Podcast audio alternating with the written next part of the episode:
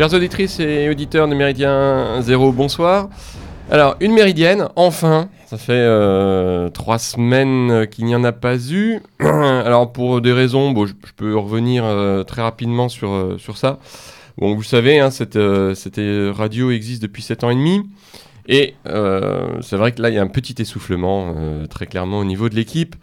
Euh, ce qui explique le, rythme un petit peu plus sporadique de cette émission du vendredi soir. Bon, ceci étant, euh, le lieutenant continue de faire sa chronique euh, en début de semaine. camarade Olivier Tissier, lorsqu'il en a là aussi la possibilité, nous poste ses chroniques d'outre-Rhin en semaine. Et puis, bon, il y a deux, trois petites choses quand même qui viennent s'ajouter. mais il est vrai que là, le rythme de cet automne a été nettement moins régulier. Normalement, euh, on reprend à partir de cette semaine quelque chose qui euh, ressemble à ce qui doit être, c'est-à-dire une émission tous les vendredis soirs. Voilà. Euh, ceci dit, n'hésitez pas, c'est vrai que cette émission et cette radio, elle n'existe bah, que pour vous. Nous, on se fait plaisir, mais enfin, elle existe surtout pour vous.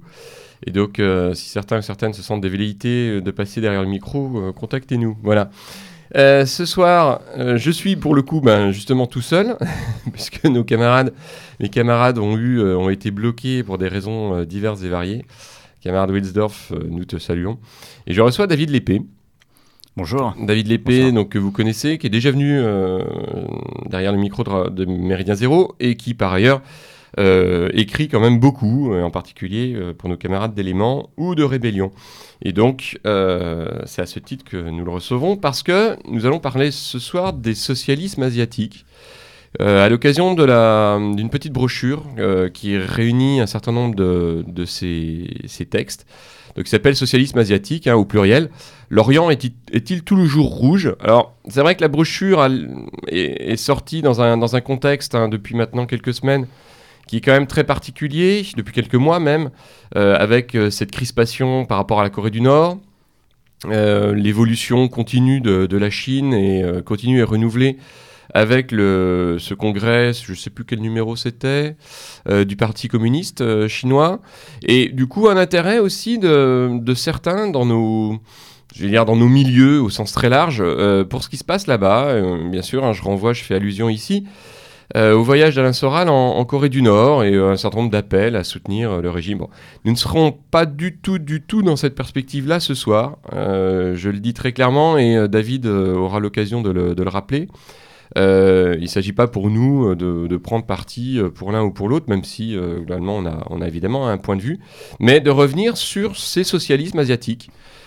qui sont des, régimes politiques intéressants, si vous voulez, par eux-mêmes. Voilà. Euh, on peut revenir quand même sur la, genèse de la, brochure, David, parce que c'est vrai que bon, des, spécialistes hein, du, communisme asiatique, euh, il y a pu y en avoir du point de vue historique. Euh, à une époque, c'est vrai qu'ils étaient généralement, c'était généralement par, par atavisme politique. Je pense à des gens comme Lucien Bianco, par mm. exemple, toute cette génération-là, qui était maoïste et donc qui s'intéressait à ce qui se passait là-bas. Toi, tu as une position qui est quand même un petit peu particulière, qui n'est pas évidemment celle-là. Oui, c'est vrai. Euh, en préalablement, je voudrais préciser pour, euh, pour compléter ce que tu disais sur le sur l'esprit dans lequel on va, on va parler des, socialismes asiatiques, que euh, ceux qui me lisent l'auront peut-être remarqué, je parle finalement dans tout ce que j'écris assez peu de géopolitique. Non pas parce que je ne m'intéresse pas au monde extérieur, mais parce que je suis très prudent par rapport à ça. On est à une époque où les gens dans l'opposition ou dans, dans, la, résistance, dans la dissidence, appelez ça comme vous voulez, euh, regardent beaucoup le monde qui, qui, les entoure. Nous sommes dans un monde mondialisé, c'est normal, beaucoup d'informations nous parviennent, et ont tendance à prendre parti de manière souvent manichéenne et surtout très rapide euh, dans les cas de crise, de guerre et de révolution pour tel ou tel pays, tel ou tel régime. Euh, n'importe qui s'improvise, par exemple, spécialiste du monde arabe parce qu'il a vu trois vidéos sur YouTube et nous dit avec beaucoup d'aplomb que Bachar el-Assad est un, un ogre sanguinaire au contraire en héros. Euh, je serais bien incapable de trancher entre ces deux options, par exemple, parce que ce sujet, je ne le connais pas, je n'ai jamais mis les pieds en Syrie, mais la plupart des gens qui s'expriment ainsi non plus, c'est bien, c'est bien ça le problème. Euh, donc je pense qu'il faut rester très humble, parce que ce sont tout de même des graves crises historiques qui arrivent un peu partout dans le monde, dont certains en subissent personnellement le poids. Alors on pourrait dire que nous, on subit de manière indirecte le poids de l'immigration euh, de, bah, dans le cas de la Syrie, mais c'est encore autre chose que de vivre sous un régime où dans une guerre face au terrorisme islamiste, par exemple. Donc, un petit peu de un petit peu de prudence. Cela dit, il n'est évidemment pas interdit d'avoir une opinion sur ce qui se passe à l'étranger, mais il faut bien savoir distinguer euh, le rapport extérieur au rapport intérieur. Pour prendre un exemple euh, qui fait beaucoup, couler beaucoup d'encre euh, dans les milieux de l'opposition français, c'est le cas de la Russie, le cas de la Russie de Poutine. Moi, je fais partie de ceux qui ont plutôt de la sympathie pour, euh, pour Poutine. Qu'est-ce que ça signifie de dire ça? Euh, Ça signifie que sur un plan géostratégique, euh, ce, ce, retour à la multipolarité qu'il esquisse, j'y suis favorable parce que l'unipolarité du dominium américain me, semble très dangereux et je suis favorable également à tout ce qui, tout ce qui tend à, à ressembler à un front des non-alignés, à des résistances anti-impérialisme, à des... voilà. Mais dire ça, et c'est valable aussi effectivement pour la, pour la, pour la Chine, pour, euh, pour Cuba, pour le Venezuela. Dire ça, ce n'est pas émettre un jugement sur le régime. Je pense qu'à moins d'être un russe soi-même, euh, dans le cas de Poutine, il est, il est difficile de, de, dire si le système économique, si le système social, si le système politique, démocratique, euh, est, est, bénéfique ou, ou non c'est en cela qu'il est important d'être humble. Et, encore, euh, il ne suffit pas non plus d'aller en Russie comme voyageur. Euh, dans le cas de la Chine, j'y ai vécu euh, un peu plus d'un an. Je peux en parler d'une manière un peu éclairée à ce titre-là, mais n'ayant pas été citoyen chinois, je, serais bien. J'ai vécu quand même, indépendamment de ma volonté, dans une certaine bulle en termes de droit, en termes d'usage, en termes. donc là aussi, je fais attention, en précisant que je suis allé en Chine effectivement assez longtemps. C'est un pays que je connais assez bien. je, je parle un peu, euh, je parle un peu chinois. Euh, 我我说普通话一点点，呃，因为我在北京住了一年，二零零六、二零零七年，但是现在我都忘了吧。Je, je vais continuer en français. Ouais, vous êtes toujours sur Méridien Zéro. voilà. euh, et, la, et, dans le cas de la Corée du Nord, par contre, j'y ai jamais mis les pieds. C'est au projet. Hein, c'est un voyage que j'aimerais bien tout faire. Mais euh, préciser que, que, le texte euh, dans ma brochure qui parle de ça, qui est un texte assez, euh, assez didactique, euh, c'est un texte purement théorique euh, que j'ai écrit. Enfin, c'est un texte de recherche dans les bibliothèques. Hein, il n'y a pas de prétention haute, mmh. contrairement au texte à la Chine. Ça m'empêche pas d'en parler un peu ce soir, mais voilà, je voulais ouais. préciser que juger de la politique étrangère d'un pays dans le cadre d'un ordre mondial en crise, c'est une chose que nous pouvons tous faire. juger de l'intérieur d'un régime, c'est beaucoup plus délicat. Oui, non mais tu, tu, fais bien de le préciser. C'est vrai qu'on a suffisamment glosé et à juste titre hein, sur, euh, sur toutes ces générations d'intellectuels au XXe siècle qui se sont enflammés. Voilà, on euh, sans aucun discernement pour, des, voilà, pour des régimes qui à un moment leur semblaient en effet l'aboutissement. Alors, je pense, alors pour le coup, pour le communisme, mais on a eu quelques autres, exemples aussi hein, sur euh, d'autres régimes. Je pense en l'occurrence sur le, le nazisme. Mm -hmm. euh, c'est vrai que bon, c'est, on a des gens qui ont perdu toute euh, on va dire tout discernement, parce qu'à un moment ils étaient, euh, ils se brûlaient aux, flammes en fait de ce qui leur semblait être le, euh, régime idéal. Que bon, voilà, on est euh, dans la première moitié, enfin on est dans la, décennie 2010. On peut en effet essayer de ne pas répéter les mêmes erreurs, quand bien même elles seraient inspirées par le, par les, les meilleures, euh, les meilleures intentions possibles. Ça c'est très clair mais euh, apprendre un petit peu du passé. Le, le, passé ne se reproduit pas, mais apprendre un petit peu et pas totalement négatif quand même. Mmh, c'est vrai, c'est vrai. Alors, dans la brochure, donc, tu, tu abordes en fait euh, essentiellement deux socialismes, hein, qui sont en effet le, le socialisme chinois et, et le socialisme nord-coréen. Et en laissant du coup de côté, peut-être qu'on aura l'occasion d'y revenir, euh, donc des, des socialismes hein, qui sont euh, ceux par exemple de la, de la péninsule indo-chinoise, mmh. Vietnam, Laos, Cambodge. peut-être qu'on aura l'occasion de pouvoir faire des, des parallèles ou pas d'ailleurs, on verra. Euh, sur la Chine, quel est ton... Généralement, hein, ce qui... Euh, le, le, point de vue le, le plus courant, c'est de dire, mais en fait, la, la Chine, la Chine n'est plus communiste, ce n'est plus un socialisme, en fait, c'est un, un, socialisme de façade. Euh, c'est fondamentalement un, un régime euh, bâtard, un, un, régime hybride, mais dans lequel finalement euh, le capitalisme a repris en, en sous-main tout ce qu'il euh, tout ce qu'il avait perdu peut-être à une époque. Quel est ton, ton point de vue euh, Il faut prendre garde à pas projeter sur l'étranger, surtout sur un étranger aussi exotique, nos propres représentations, y compris en termes de doctrine économique. Euh, se demander si aujourd'hui la Chine est capitaliste au sens où ce terme peut, avoir, peut, peut signifier quelque chose dans, dans, la théorie, dans les théories économiques anglo-saxonnes revient à se demander si à l'époque de Mao, la Chine était communiste au sens philosophiquement marxiste et politiquement soviétique Dans les deux cas, la réponse est non. mais cela dit, évidemment, je ne vais pas nier pour autant qu'il y a une structure capitaliste dans l'économie actuelle chinoise.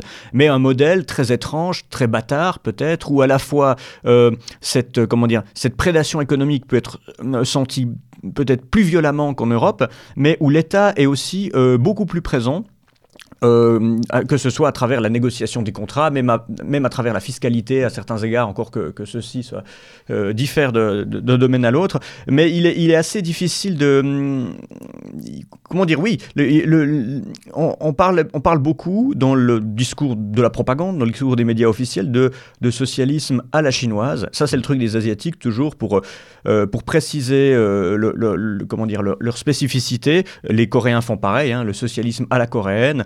Euh, on parle d'ailleurs, euh, pour définir le régime, d'indigénisation du marxisme-léninisme, mais ça peut, vouloir dire, euh, ça peut vouloir dire beaucoup de choses. La grande différence entre les réformes économiques de ces deux pays, parce qu'il y a aussi une libéralisation en Corée du Nord, même si elle est plus discrète, c'est qu'elle a été assumée de manière plus...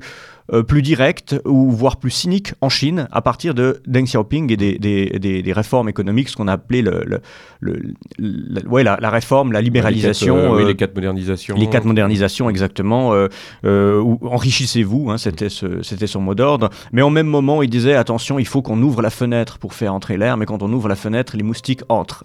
donc, il, et, et, ensuite, c'était une modernisation qui paraissait encore bien timide en comparaison avec un de ses successeurs, qui est euh, Jiang Zemin, mm. qui est d'ailleurs un, homme d'État qui aujourd'hui, euh, je l'ai remarqué, est particulièrement impopulaire euh, parmi les Chinois. Je pense que c'est le plus impopulaire de, cette lignée de, de, présidents.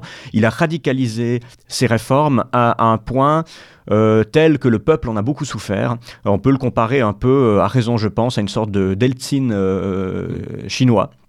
il a bradé les ressources sous prétexte d'accueillir les capitaux étrangers. Il a vraiment, on pourrait dire, prostituer toute une partie de la, nation en ouvrant alors là du coup les fenêtres à tous les vents. Alors que du côté nord-coréen d'autres réformes ont été faites euh, euh, notamment suite à la grande famine qui a suivi la, mort de, Kim Il-sung et qui a été une famine qui a duré environ trois ans qui était extrêmement meurtrière. Euh, une économie parallèle a commencé à se mettre en place de manière absolument illégale à travers des marchés dans une, dans une économie qui était collectiviste, étatiste euh, et géré par des réseaux, de distribution publique. Le régime a commencé par réprimer assez violemment euh, et, puis il a laissé faire, il a fermé les yeux en se disant que comme il était incapable euh, de pallier cette crise, autant laisser les gens se débrouiller et, pérenniser ensuite ce système en, en, amenant quelques modifications dans les lois et même dans la constitution, seulement pour ne pas perdre la face, ce qui est d'autant plus important en Asie et peut-être encore plus en Corée du Nord qu'en Chine dans, dans, cette, dans cette structure très, très confucéenne. Euh, le mot réforme n'a jamais été utilisé, on a parlé d'ajustement. C'est-à-dire, en gros, nous restons dans une ligne socialiste, mais on fait des ajustements euh, conjoncturels. En réalité, il semblerait sur le long terme que, que, ces réformes, puisque ce sont bien des réformes, soient réellement structurelles, comme en Chine, quoiqu'à un moindre degré. Euh, mais, ça ne veut pas dire forcément qu'on va toujours dans la même direction. Ben, Jiang Zemin, c'était, je, pense, la phase libérale la plus poussée de la, de, la Chine. Et euh, il y a eu un enrichissement général, certes, au niveau, en termes de croissance, mais euh, il y a eu un accroissement terrible des inégalités sociales qui a été très mal ressenti, vraiment un peu par tout le monde, ce qui fait que l'équipe suivante, euh, le président Hu Jintao de, de, l'époque, donc il y a une dizaine d'années, euh, et le, le, son premier ministre Wen Jiabao, et c'est à cette époque-là que je vivais en Chine, donc c'est cette, cette, cette histoire-là que je connais le mieux, ont été plutôt des réconciliateurs, des modérés, euh, sans revenir à du maoïsme pur et dur, loin de là. Euh, ils, ont promu le mot d'ordre de, de, leur... Euh, je sais plus si c'est un quinquennat, un septennat, mais le mot d'ordre de leur présidence, c'était le, c'était l'harmonie. Euh, essayer de trouver un juste milieu. Et, et actuellement, euh, Xi Jinping, qui avait une réputation un peu de rouge, réputation très galvaudée, mais ça le plaçait dans la lignée de ses prédécesseurs, et un peu aussi dans dans ce stade de conciliation. Donc on est, on est euh, sous une autorité économique beaucoup moins violente que, que les précédentes. Alors le communisme chinois a, maintenant euh, presque un siècle, on va dire, euh, de, présence en Chine, hein, mhm. puisque c'est vrai qu'au début du, début du XXe siècle, il peut y avoir des, des tout petits groupes, mais enfin, en tant que tel, c'est après la, après la, révolution de, de Sun Yat-sen où vraiment mhm. le, communisme commence à s'implanter en Chine. Tout à l'heure, tu as utilisé le, le terme de continuité. Est-ce qu'on peut tracer quand même un fil euh, sur ce siècle écoulé ou est-ce que euh, on est sur aujourd'hui sur quelque chose qui n'a plus, alors qui peut garder une enveloppe théorique, rhétorique même, de lien avec avec le passé ou est-ce qu'on est encore dans une continuité? Parce que on le sait bien, il y a encore des portraits de Mao, il y a encore des statues de Mao, il y a cette énorme statue dorée là qui a été euh, construite il y a pas il y a pas très très longtemps. Ah mais Mao est partout. Euh, voilà, Mao est partout, mais euh, sur les billets de banque. Ouais, Est-ce que est-ce qu'il reste une continuité? Est-ce qu'il reste un lien idéologique avec le socialisme originel chinois euh, oui, euh, mais ça peut paraître euh, anecdotique. Le, lien est en grande partie aussi, comme tu l'as dit, dans le discours, dans la vitrine, donc conserver l'illusion d'une continuité pour, pour assurer la légitimité du régime. cela dit, dans le système de santé, dans, dans, dans plein d'autres domaines particuliers, on trouve encore un accès, euh, non pas à la gratuité, mais, mais de la quasi-gratuité. Euh, bah, par exemple, je peux vous dire que si vous voulez vous, vous, refaire les dents, ça vaut la peine. Euh, ça vaut la peine d'aller en Chine. Bon, après, il faut compter le, prix du, billet d'avion, mais c'est vraiment, je, suis allé chez le dentiste en Chine, c'est ça, défie toute catégorie. C'est presque, presque Cuba. Hein. Y, a, des... Mais ça, ça peut paraître effectivement anecdotique. Les, constantes, elles sont peut-être moins à chercher dans l'ordre de la doctrine économique que, que dans d'autres éléments. L'élément national, qui a été fort dès le début, parce qu'il ne faut pas oublier que tous ces socialismes asiatiques, euh, c'est valable aussi d'ailleurs pour le, Vietnam dont, tu parlais, ce, sont issus de luttes de décolonisation. Donc ce qu'on appelle en langage euh, tiers-mondiste des luttes de libération nationale. Il faut bien comprendre que même si ces pays ont participé euh, à la guerre froide, c'est l'opposition fondamentale euh, qu'il y a eu pendant ces années-là relève moins de l'opposition Est-Ouest, comme, on l'a connu en, Occident, que de l'opposition Nord-Sud, comme on en parle toujours aujourd'hui, c'est-à-dire entre pays en voie de développement euh, et, pays capitalistes et, coloniaux ou ex-coloniaux. Euh, donc ça ça, ça ça, change quelque chose. Ce nationalisme a toujours été présent, prenant différentes formes. On en parlera peut-être dans le cas de la Corée du Nord, parce qu'il est, il est vraiment très très particulier. Et euh, la Chine a toujours été jalouse de sa souveraineté et de, et de celle de ses alliés. La constante qui me frappe le plus, euh, bah, par exemple, c'est l'attitude de la, Chine dans les organisations internationales euh, quand elle intervient dans les crises, que ce soit à l'égard de, la Corée, mais aussi à l'égard de, certains de ses alliés en Afrique. Euh, la, Chine ne négocie pas avec la, souveraineté. ça, en entendant, en entendant n'importe quel représentant aux Nations Unies ou de la Chine, on pourrait tout à fait le, replacer dans les années 50. Le, discours n'aurait pas vraiment évolué. Et je pense, et d'ailleurs, c'est quelque chose que, je trouve assez mais mmh. euh, oui. Mm. Oui. parce qu'on peut rappeler quand même que le. C'est vrai que la, Chine, dès 1950, euh, bon, s'engage hein, côté de l'URSS avec un, traité d'amitié. Euh, mais ce traité d'amitié a, eu une existence de 4-5 ans, puisque dès 1954-55, le, le, régime s'éloigne de l'URSS en constatant que finalement il y a ce, paternalisme, cette tutelle euh, qui leur est insupportable et qui en fait euh, qui est mal dissimulé par tout le discours sur la fraternité euh, prolétarienne, l'internationalisme, etc.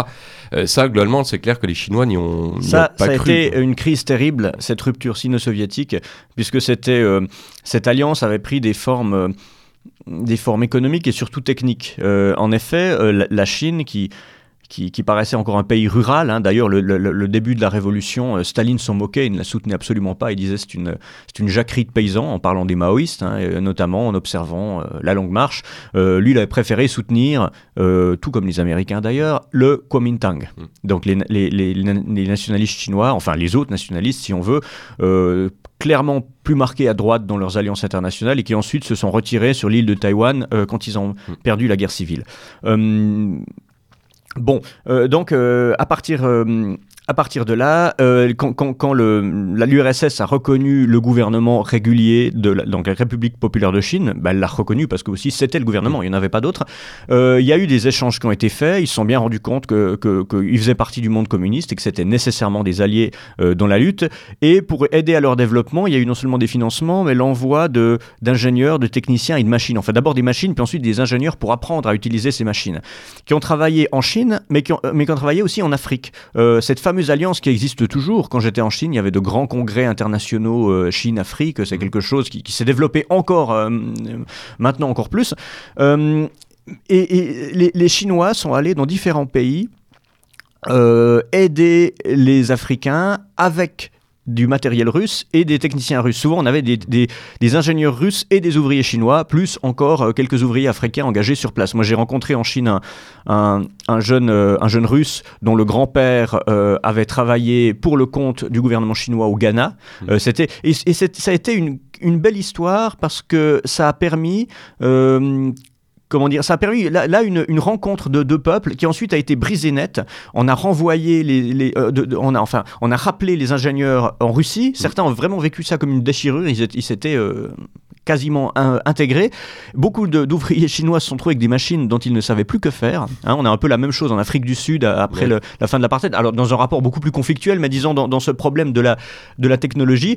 Et euh, il y a eu ça. Et, cette rupture sino-soviétique, ben, c'est aussi surtout le, ce fameux congrès euh, du Parti communiste où, où, Khrouchtchev a dévoilé son rapport euh, contre les, les, crimes du, du stalinisme et étonnamment, parce qu'on pourrait dire que ça, ne les concerne pas, mais les, les, Chinois ont très mal pris la chose. Euh, c'était Zhou Enlai qui était, qui était présent pour la Chine dans ce congrès. Il est au, milieu du discours, il est parti. Euh, pour manifester son mécontentement, mais pour montrer que c'était pas l'URSS qui qui, qui, qui, rejetait en bloc, au moment de partir, il s'est incliné devant une statue de Staline. C'était pour montrer que cette réforme ne lui plaisait pas. Mao, évidemment, tout comme Kim Il-sung en Corée du Nord, avait peur que, ce, que ce, comment dire, la fin du culte de la personnalité contamine hmm. son propre régime. Euh, et d'ailleurs, c'est drôle parce qu'en Corée du Nord, c'est aussi à ce moment-là un peu où ils ont coupé les ponts parce qu'ils se sont mis à avoir peur de la vague réformiste russe. Hmm. Et c'est là que l'Asie a commencé de parler de, de révisionnisme russe. Euh, c'était la thèse de la cohabitation pacifique, du réchauffement des relations avec les États-Unis. Il a fallu attendre euh, Kissinger, que, que, que, que celui-ci se déplace avec Nixon pour aller voir Mao, pour que, pour que la Chine entame bien plus tard le même rapprochement. Hmm. Euh, mais à ce moment-là, ils se sont dit, ah bah le, la maison mère a trahi. Euh, et ils n'étaient pas si mécontents parce qu'ils se sont dit, ça nous donne l'occasion, nous, la grande nation, la nation continent, d'être enfin le cœur mondial euh, du communisme. Surtout qu'ils n'étaient pas les seuls à faire sécession. Il y avait la Yougoslavie de Tito. donc c'était c'était une période intéressante et, et, et l'Europe y a réagi différemment. On sait que que si, si, la Chine a été ouverte aux camarades assez, dès, le début de, enfin dès, dès 49, euh, ça s'est refermé un peu au moment de la révolution culturelle parce que les, les choses sont devenues plus, plus, tendues et on se méfiait beaucoup des communistes européens ou, américains qui étaient, qui étaient considérés comme, à la, comme des agents de Moscou. Ah et bah, sauf les Italiens, euh, étrangement, beaucoup les, les, les, rares, les, les, documents les plus intéressants de cette période où très peu d'étrangers étaient présents nous viennent de, de communistes italiens, alors parfois des, des, des purs propagandistes comme Maria Antonietta Macchiocchi, mais qui est intéressant quand même, ou bien surtout, je pense au film, euh, j'ai oublié le nom de, euh, qui s'appelle Chongguo, c'est-à-dire Chine en, chinois, de Antonioni, je crois, je sais plus. Euh, d'un coup, j'ai un doute, mais ça, c'est si tu as l'occasion de voir. Je suis d'aucun secours. C'est un, un, long, c'est un long film euh, documentaire. C'est simplement des images filmées ethnologiques qui, qui aujourd'hui paraîtraient assez anodin si c'était fait aujourd'hui, mais qui, qui représentaient une exploration d'un monde inconnu fascinant. Euh, sur le bon, aujourd'hui, hein, le, le, Parti communiste, je crois que c'est 3 millions de, de, membres, quelque chose comme ça. Oh non, beaucoup plus. Plus. Euh, alors quand j'ai pas les chiffres à jour, mais quand j'y étais, il y a une dizaine d'années, ils étaient autour des 70 millions. Ah oui, d'accord. Donc, euh, oui, non, rien à voir.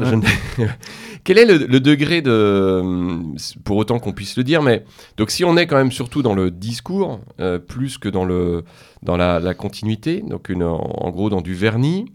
Euh, est-ce qu'on est du coup sur une adhésion euh, Parce qu'on le sait, hein, je, complète la, je fais des incises, mais mhm. euh, c'est vrai que dans, les régimes communistes, théoriquement, le, Parti communiste se voulait une avant-garde. Mhm. Ça n'a jamais été fondamentalement, normalement, des partis de masse. À la base, oui, la, vision léniniste, c'est l'avant-garde. À la base. 70 millions, si on les rapporte aux 1 milliard 300 millions des, de la population chinoise, en effet, on est sur une une petite proportion, on va mhm. dire. Euh, on est sur du, un, du 5% à peu près. Euh, bon, ça veut dire quoi? Ça veut dire un moment des gens qui sont dans le Parti communiste parce qu'ils y croient, ce sont eux qui y mhm. croient. Euh, malgré un moment le, cet aspect vernis, cet aspect discours, ou, tout simplement parce que le Parti communiste reste quand même le principal levier d'ascension sociale dans la société chinoise? Alors, euh, ben, c'est intéressant parce que dans la, brochure, j'ai justement un entretien, enfin un entretien rapporté, avec euh, une, une, jeune fille que j'ai rencontrée là-bas et qui est membre du, du Parti communiste et je l'ai rencontrée pour qu'elle m'explique comment ça se passait. Elle m'a confirmé qu'elle fait Ah oui, 70 millions, ça, ça, ça a la gueule d'un parti de masse, surtout pour nous, parce qu'on dit bah oui, ça doit être le plus grand parti du monde, je pense. Mm. Mais euh, en rapportant ça à la population chinoise, on n'est pas, on n'est pas de facto dans le parti. Il n'y a pas un taux de comment dire, il n'y a pas un taux de, hum, pas d'adhésion, mais enfin de syndicalisation, on peut dire ça comme ça, parce que le, le, syndicat unique est lié au, est lié au parti. Euh, mais alors, oui. Les, les, il y a deux, il y a deux, il y a deux niveaux. Euh, il y a le niveau un peu, euh, un peu pragmatique mmh. de, celui de l'ascension sociale ou des privilèges, encore que ça dépende. Euh, aujourd'hui, c'est plus euh, la distinction n'est plus aussi nette, ne serait-ce que parce que l'économie a intégré des, acteurs privés. Et c'est dans, c'est dans les institutions, enfin dans les, dans les entreprises d'État que la différence est marquée. La jeune fille que, que j'ai interviewée travaillait dans une entreprise de, de fromage, une entreprise euh, privée qui appartenait à un patron français. Donc là, euh, elle, se trouvait être la seule membre euh, du parti. Euh, il y avait des étrangères, des, Chinois, mais bon, et ça ne faisait absolument aucune différence. Mais elle, elle est entrée dans le parti au moment de l'université et son parcours est paradigmatique, donc j'en parle. elle a déposé une demande d'adhésion parce que tous les jeunes, alors là presque tous les jeunes, euh, les, enfants, entrent dans, la ligue de jeunesse communiste, euh, ce qu'on appelle les, pionniers. Euh, on, les, voit dans les rues, bah, ils ont des petits foulards rouges, un peu comme, un peu comme en URSS d'ailleurs. Ça, c'est presque à partir du moment où vous avez accès à l'école publique, bah, vous êtes pionnier, c'est les, les, scouts rouges. mais ça, ça, ne, ça, donne, ça ne donne pas accès automatiquement à la suite. Ceux qui vont à l'université doivent passer par un, une formation militaire express Mmh. femmes y compris. Mais quand je dis express, ça, ça, peut être deux semaines, ça peut être au maximum deux mois, je crois. Euh, après avoir passé leur bac, qui est un examen très difficile, qui est, qui est l'héritage des examens mandarinaux, hein, donc très, très exigeants, ils doivent encore, pour être acceptés à l'université, en première année, suivre une formation militaire. Moi, je les ai vus à l'œuvre sur le campus où, où j'étais. Euh, ils le font sans armes, ils le font avec des bâtons, des drapeaux. Mais disons, c'est une formation physique en uniforme euh, et qui, contrairement à ce qu'on pense souvent, n'est pas un reliquat de l'époque où le régime était plus rouge, mais au contraire une, une nouveauté, euh, une nouveauté, enfin une relative nouveauté qui, qui date des, des, événements de 1989, hein, donc le, ce qui s'est passé sur la, la place Tiananmen et à ce moment-là, le, parti a voulu un petit peu serrer la vis sur la jeunesse pour éviter une sorte de, de mai 68 à la chinoise. Donc euh, il s'est dit, voilà, il y, a, un tiédissement idéologique, euh, ces gens, euh, ces jeunes ne sont pas nés dans le maquis, ce sont déjà hein, des, héritiers, ils n'ont pas, pas cette même conscience historique de, l'histoire du parti, on va, les, on, va, on va essayer de les tenir en main par la militarisation. Donc la militarisation est un phénomène moderne d'une autre phase du, du, Parti communiste.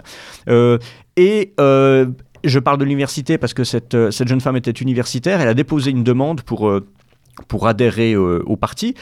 Et à partir du moment où la, la demande est déposée, la personne est examinée pendant un certain temps, c'est-à-dire elle doit rendre des, ce qu'on pourrait appeler des dissertations, mmh. mais elle est examinée aussi par des gens qui, dans, son, dans l'endroit où elle travaille, alors ça peut être ce qu'on appelle le, le, le, bah ouais, le Danway, l'unité de travail, ça peut être l'entreprise, mais là, en l'occurrence, c'était l'université. Donc elle sait qu'elle a autour d'elle certains professeurs et certains étudiants qui sont membres du parti, elle ne le sait d'ailleurs pas forcément, mmh. et, et euh, qui à qui régulièrement on va demander des rapports sur elle. Euh, ça peut paraître un petit peu flicage, mais bon, c'est volontaire, c'est elle qui s'est voilà, qui, qui s'est mise à disposition de, de, cette observation. Euh, et ensuite de quoi? Ben, au, au, au terme d'un processus, elle, elle sera acceptée ou, ou refusée. elle explique que dans le cadre de l'université, oui, il peut y avoir du favoritisme, les membres du parti mmh. peuvent être mieux vus par les professeurs, mais et ensuite jusqu'à la jusqu'à. Donc c'est une élection, hein, une élection par un, par un comité, plus qu'une plus qu'une sélection. Euh, elle me dit que 3, à 5 étudiants par classe environ sont sélectionnés au niveau de l'université. Ça montre bien euh, ce que tu disais avant sur la, sur la proportion mais jusqu'à la fin de sa vie, elle doit, rendre quatre rapports par année sur des sujets imposés. Euh, ça peut être des sujets de politique internationale, d'économie. Euh, euh, donc c'est jusqu'au bout, il faut toujours faire ses preuves. et ça offre un certain nombre de privilèges. Ça offre aussi des inconvénients. Par exemple, elle, me dit qu'elle pourrait difficilement obtenir une, comment on appelle ça, une green card hein, pour aller aux États-Unis.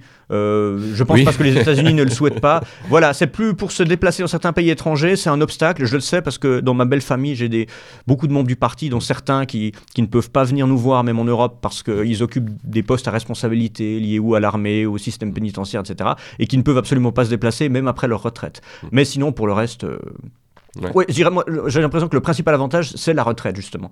On peut avoir une retraite, euh, bon, déjà, on peut avoir une retraite, ce qui n'est pas le cas partout, euh, relativement jeune et, et relativement confortable à partir du moment où on est moyen cadre. euh, Oui, parce que le- ce rapport au parti a forcément changé. C'est vrai qu'à une époque où, où- où le parti était, euh, était omniprésent, on peut, bah, on peut partir jusque dans les années 70, enfin en tout cas jusqu'à Deng Xiaoping, et jusqu'à la libéralisation. Euh, C'était, je, pense en effet, le, le seul moyen à un moment de, de pouvoir quand même euh, espérer occuper des, des postes de responsabilité, etc. Aujourd'hui, avec la libéralisation économique, euh, on a des Chinois qui font des, de très belles carrières et qui en fait, sont- fait, hein. leur permettent de, de tout à fait être euh, indépendants de, de ce processus-là et de, ce, de cet itinéraire-là qui autrefois serait passé par le, le parti. Oui, tout à fait. Euh, contrairement à la, à, la, à la Corée du Nord, où là aussi des affairistes commencent à apparaître et qui n'ont absolument pas besoin de, de ça, mais au- en, en Corée du Nord, l'ensemble des citoyens est catégorisé, qu'ils souhaitent ou non adhérer au parti, euh, en fonction de, de, quatre- de trois catégories. Je crois que c'est les, les fiables, les fluctuants et, et ceux dont il faut se méfier, enfin quelque chose comme ça, qui est avec ensuite 51 sous-catégories, mais vraiment l'ensemble de la population est passé par là. Euh, les gens, je ne sais même pas s'ils savent à quelle catégorie ils appartiennent, si on le leur communique, mais tout ce qui arrive euh, dans la vie sociale, que ce soit pour l'obtention d'un logement, l'entrée à l'hôpital, euh, placer son fils dans une, une école ou même se marier au niveau civil, va être tributaire de ce classement qui se fait sur la base du du CV de chacun, mais aussi des antécédents familiaux, parce qu'il ne faut pas oublier que malgré l'apparente modernité du communisme, ces pays asiatiques, et surtout la Corée du Nord, qui est beaucoup plus je dirais beaucoup plus archaïque dans, Mhm. dans certaines de ses formes, c'est c'est la- c'est l'Asie éternelle, c'est-à-dire un système de droit euh, qui, qui nous, euh, nous ramènerait à l'ancien régime, euh, c'est-à-dire c'est pas un système de droit basé sur la responsabilité in- individuelle, mais, mais sur les responsabilités collectives, claniques, familiales, ce qui, ce qui rend les choses assez, assez lourdes parfois. Ouais, ce qu'on appelle des, des sociétés holistes. Où, Tout à fait. c'est le- le ah oui, qui, complètement. hein. voilà. Mais du coup, sur ces personnes, sur ces Chinois, si, si je reviens sur la Chine, sur ces Chinois qui peuvent avoir une adhésion au régime, le, discours va prendre quelle forme? Par exemple, cette jeune fille avec qui tu avais pu discuter, donc qui était a priori adhérente, euh, qui- qui était dans ce processus d'adhésion au parti, est-ce que ça reste du discours marxiste-léniniste euh, tel quel, ou est-ce qu'on a évolué vers un discours qui serait plus peut-être social-démocrate, si on prend des références qui sont des références européennes et qui sont forcément insatisfaisantes par Bien rapport sûr. à. Je pense que de eux, de toute façon, ne font pas cette distinction. Ouais. Seuls les idéologues du parti le font. Euh, pour eux, la social-démocratie, c'est quand même quelque chose d'assez abstrait. Euh, pourtant, ils suivent. bah justement, les, les- tout le monde suit dans les écoles des cours de, de marxisme-léninisme. Mm. Quand, on, quand on me parle, de- quand je vois des étudiants qui me, dit- qui, qui me disent on a des cours de philosophie au lycée, je sais que ce qu'ils appellent des cours de philosophie, c'est pas, euh, c'est pas Platon et Descartes, c'est Marx et Engels. Ouais, c'est la philosophie matérialiste. Voilà, la philosophie par défaut, c'est le matérialisme dialectique et, et la pensée marxiste. Euh, ceux qui adhèrent au parti doivent suivre euh, des cours supplémentaires parce qu'ils doivent être mieux formés. Donc ils ont quand même, je pense, une bonne base théorique. Ensuite, l'usage qu'ils en font est un usage plutôt idéologique. Euh, la, la jeune femme dont je parle euh, m'a- m'a m'a- comment dire m'a sorti des justifications de type idéal Mm. euh, et argumenté. Je, mais cela dit, je ne sais pas si c'était sincère. Je ne sais pas s'il s'est dit qu'à un étranger c'est ce qu'il fallait dire ou si entre eux ils, sont plus circonspects. Je- ça, je, je, je n'en sais rien. Mais la justification, c'est le fait de dire que, que l'adhésion, euh, au parti euh, est une manière de, bah, de de, de, de faire le bien, de, de, développer ce- cet idéal communautaire pour le pays. Et c'est vrai que dans les formes, euh, dans les formes, c'est pas tout à fait faux parce que euh, dans les dans les provinces, j'ai aussi vécu pas mal euh, en dehors de, Pékin. C'était intéressant. Dans les provinces, on voit qu'il y a des comités de quartier partout. Euh, souvent, souvent c'est des femmes, euh, parfois même des, des femmes, des femmes âgées, des femmes retraitées qui ont plus de temps et qui et qu'on comparerait chez nous à des comités de, de bienfaisance, voire à des sociétés de, de dames patronesse pour certaines choses, mais, mais qui, font, qui font des bonnes actions, qui vont, qui vont aider les plus pauvres, qui organisent des fêtes, qui... J'ai participé à une de ces actions, bon j'étais un peu instrumentalisé, on m'avait fait venir pour attirer l'attention, on m'a fait, on m'a fait balayer le, la, la, masure d'une retraitée, mais bon, ça a duré cinq minutes, le temps que la presse fasse des photos, puis après on m'a dit il faut passer dans la maison suivante, il y a aussi toute une, mm. une hypocrisie et une instrumentalisation de l'étranger. Mais cela dit, le, travail, le travail est fait et le, les comités font, font, du bon boulot. Ils font aussi des boulots de sécurité. On dit toujours que la, la Chine est un État policier. Eh bien, en réalité, euh, quand j'étais à Pékin, bon, j'étais dans un quartier périphérique, mais j'ai vu beaucoup moins de policiers que quand je me promène à, bah, à Paris, par exemple. Ah, parce ça, que... mais ça, c'est une spécificité française. Oui, oui, oui, oui peut-être, surtout en ce moment. Mais, mais, mais parce que euh, la sécurité, sauf affaires graves, est assurée par ces comités de quartier, de gens alors qui sont absolument pas menaçants, qui sont la plupart du temps des, vieux parce qu'ils ont le temps.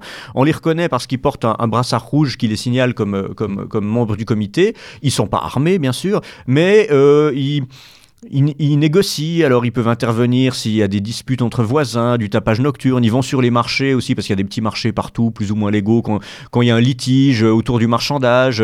En général, ça finit bien parce qu'on voit ils sont pas agressifs, ils viennent pas de l'extérieur, c'est pas une émanation de l'État, mais c'est des gens qu'on connaît.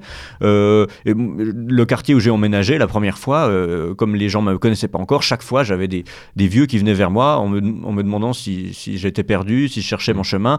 Et, je, et le système... Euh, alors là aussi, on peut, on peut dire que c'est la surveillance de tous par tous. Il y, a, ce côté qui peut déranger, mais dans l'ensemble, ça marche plutôt pas mal parce que ça pacifie les rapports sociaux et c'est tout le contraire de l'imagerie euh, militariste de certains États forts qu'on peut avoir ailleurs. Hmm. Bah, de toute façon, c'est vrai que lorsqu'on est amené à discuter avec des gens qui, n'ont fait que du tourisme en Chine, hein, qui ont passé une semaine, 15 jours maximum, euh, c'est vrai que généralement, c'est en effet le un des éléments qui les frappe, c'est en effet la, faiblesse apparente de l'appareil d'État dans la rue et, euh, dans le contrôle euh, social. Voilà, ils sont tous au centre, autour de la place Tiananmen, en train de surveiller les musées, de faire des parades, mais, mais sans mettre plus loin, c'est déjà un autre Pékin. Hein. Oui, puis le fait qu'il n'y a pas, contrairement à l'image qu'on peut avoir aussi, il n'y a pas un policier, il n'y a pas un flic derrière euh, chaque Chinois non, pas du tout. Euh, à surveiller ce que un moment dirait, euh, ce, que, ce que serait la teneur d'une discussion ou avec un touriste étranger.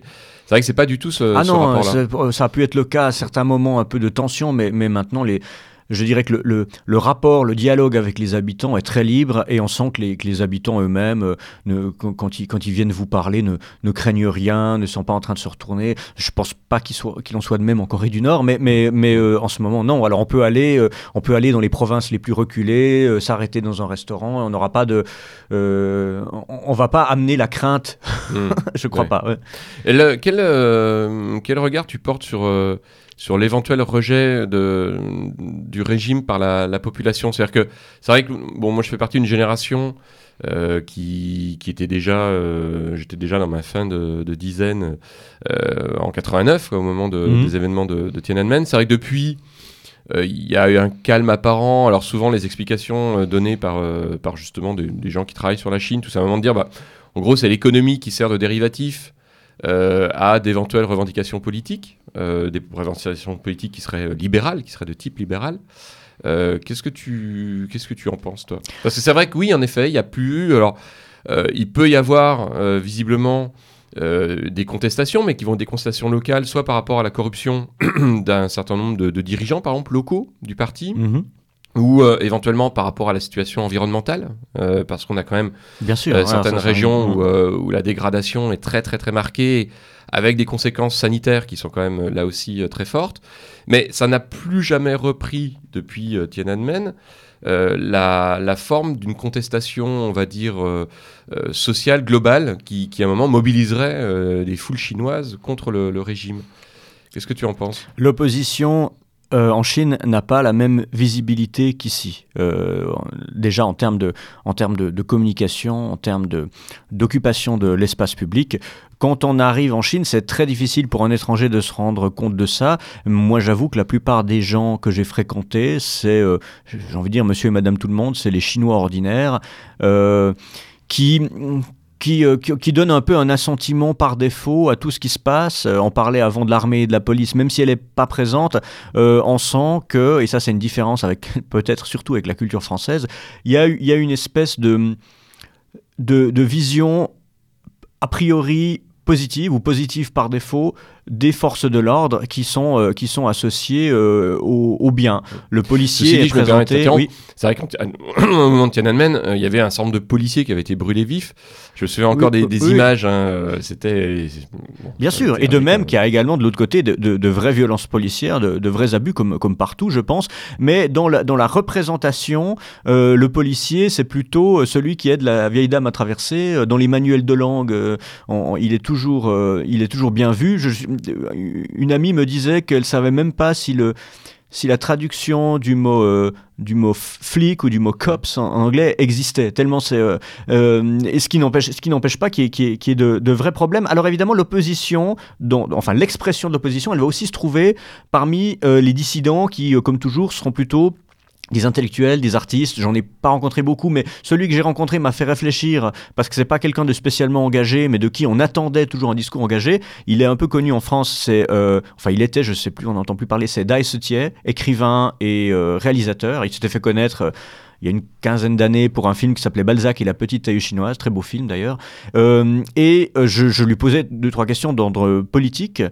Et, il me disait qu'il avait, oui, il avait un certain succès dans les, dans les, dans les festivals euh, étrangers, notamment européens, et il, il, il était agacé par le fait qu'on attendait toujours de lui un discours critique sur sa patrie, mmh. euh, parce que euh, on sait qu'au festival de, Cannes euh, ou, ailleurs, les, gens qui viennent de, voilà, bah, on, le voit l'exemple avec l'Iran, il y a de très bons films iraniens, mais souvent si on veut une palme ou quelque chose, il faut faire du Persepolis, il faut faire du truc pour montrer l'horrible islam rigoriste, la, République réactionnaire, etc., etc. En Chine, c'est un petit peu pareil, parce que il se trouve que ce type avait vécu la révolution culturelle, il avait été envoyé dans les montagnes parce qu'il n'avait pas une bonne ascendance familiale, il en a tiré deux trois romans, deux trois films qui, dont, où la politique sert un petit peu de prétexte à, des romances, à de très belles romances d'ailleurs, et, et on voulait le politiser à fond, alors que, bah oui, lui, c'était à, l'époque plutôt un opposant à la révolution culturelle, mais maintenant c'est plus son problème. Donc il y a, et pareil avec un artiste comme...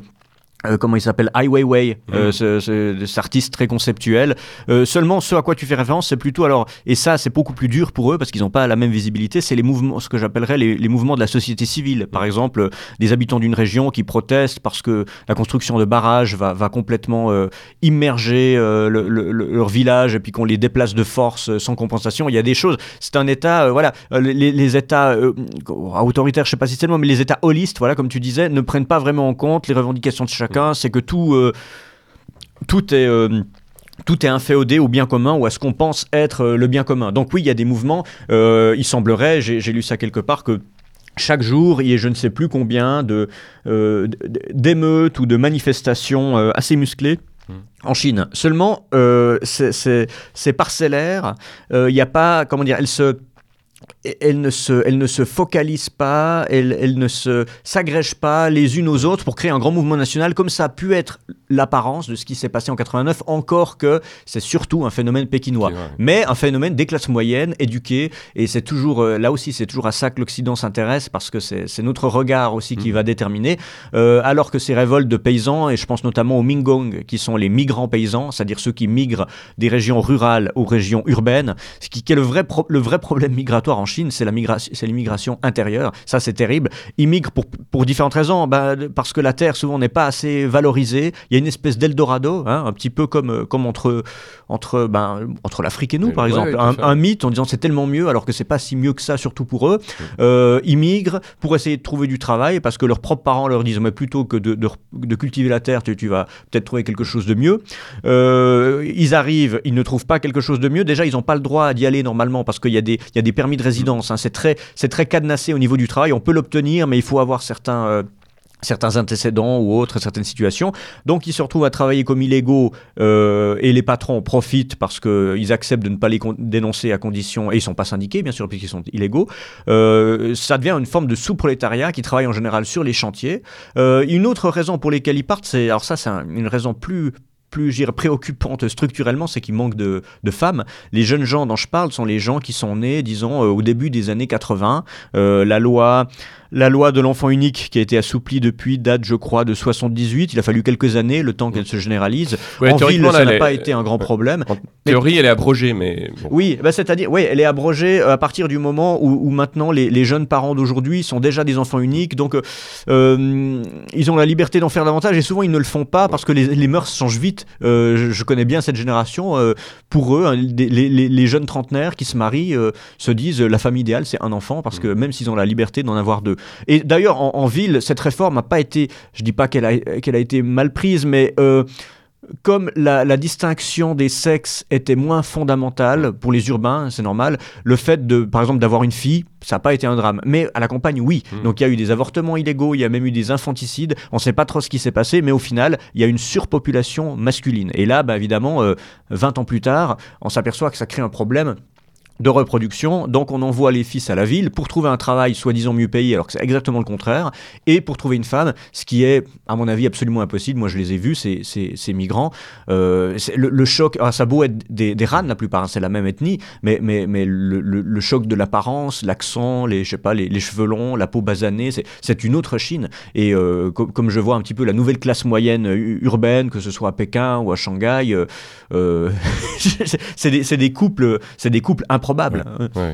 Est-ce que tu, euh, sur, euh, pour continuer hein, et, finir sur, sur cette question de la, contestation éventuelle, tu sais, une des, une des antiennes qu'on peut entendre, c'est que la Chine finalement fonctionne, euh, la Chine éternelle, hein, comme on dit, mm. fonctionne sur, le, sur cette idée du, mandat du ciel et que mm. finalement ça n'aurait jamais réellement changé. C'est-à-dire que vraiment le, le socialisme en tant que tel et l'implantation du, socialisme chinois à partir de, de 1949 n'aurait pas fondamentalement changé ce rapport au pouvoir qui est que finalement tant que le pouvoir donne à manger, assure une certaine prospérité pour sa population, ça va. Et puis, euh, bah, lorsque le, mandat du ciel, euh, visiblement, n'est plus là, parce que le régime ne nourrit plus sa population, il n'assure plus sa prospérité, etc., à ce moment-là, il est renversé.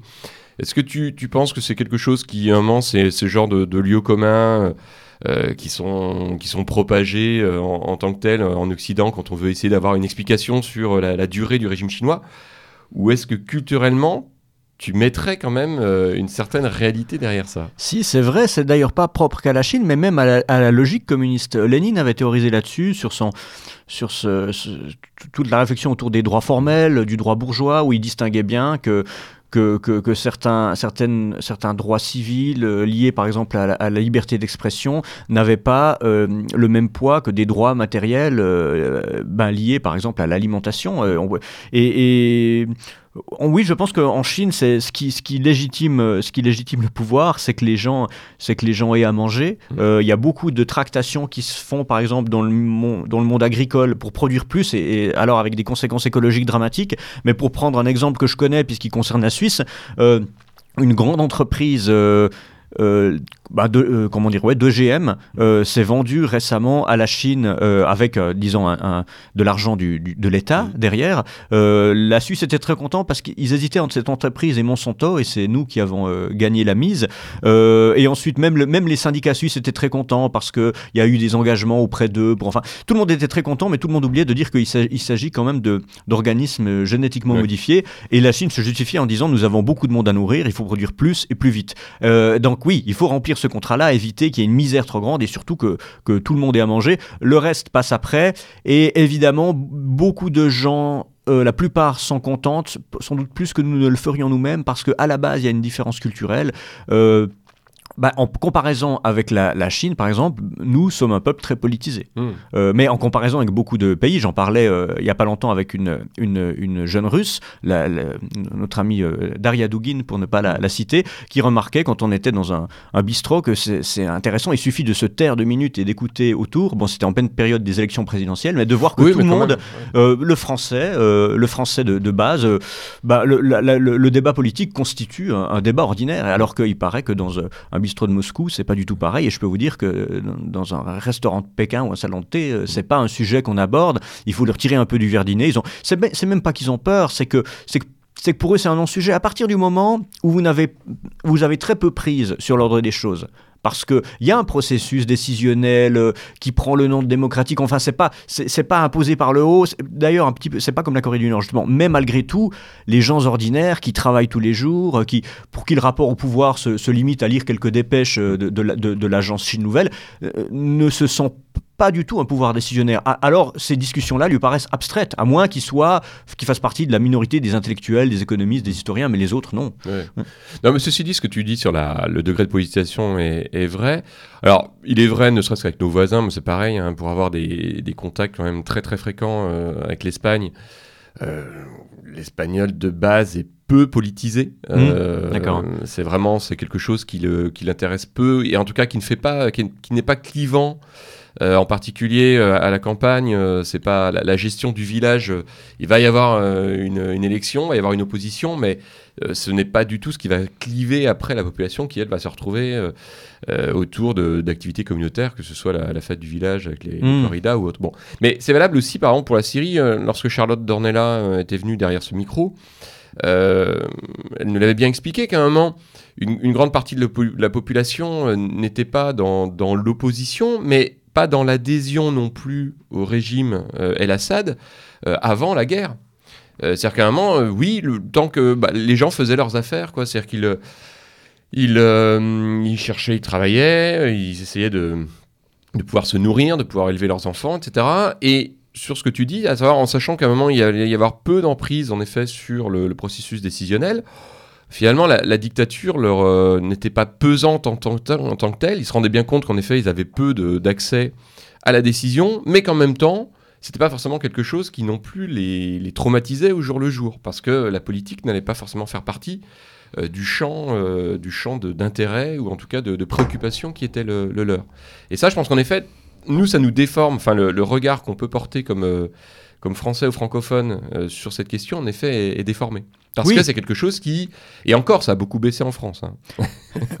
si on prend sur les jeunes générations, il suffit de voir de toute façon l'effondrement des, euh, des niveaux de, de militantisme, d'adhésion à un parti, euh, etc. Ça peut prendre d'autres formes. Hein. ça peut prendre l'adhésion à une association. C'est aussi assez compréhensible parce que, et, là, on, prend des différences beaucoup moins grandes culturellement, mais je le dis entre, entre, entre ton pays mm. et le mien, c'est que cette, on, nous, de notre point de vue, on a l'impression que parfois les Français sont des râleurs, mais qu'il n'y a mm. rien derrière. Mais, mais je dois bien reconnaître que qu'il peut y avoir un côté assez désespérant dans la mesure où, oui, vous vous intéressez à la chose publique, euh, il y a beaucoup de choses qui, qui vous rendent insatisfait, mais, mais, mais là aussi, votre prise, euh, votre emprise sur les affaires est faible. Oui. Euh, la, nôtre aussi, si on veut, mais disons, dans le cadre d'une démocratie directe, il y a quand même des processus référendaires, des processus décisionnels qui fait qu'en général, on est moins dans ce ressentiment parce que, ou on s'en fout complètement, ou alors si on s'y intéresse, on s'implique et on voit assez vite le résultat de nos efforts, d'une part parce qu'on a des petites unités politiques euh, grâce à la taille du pays et à la structure fédérale,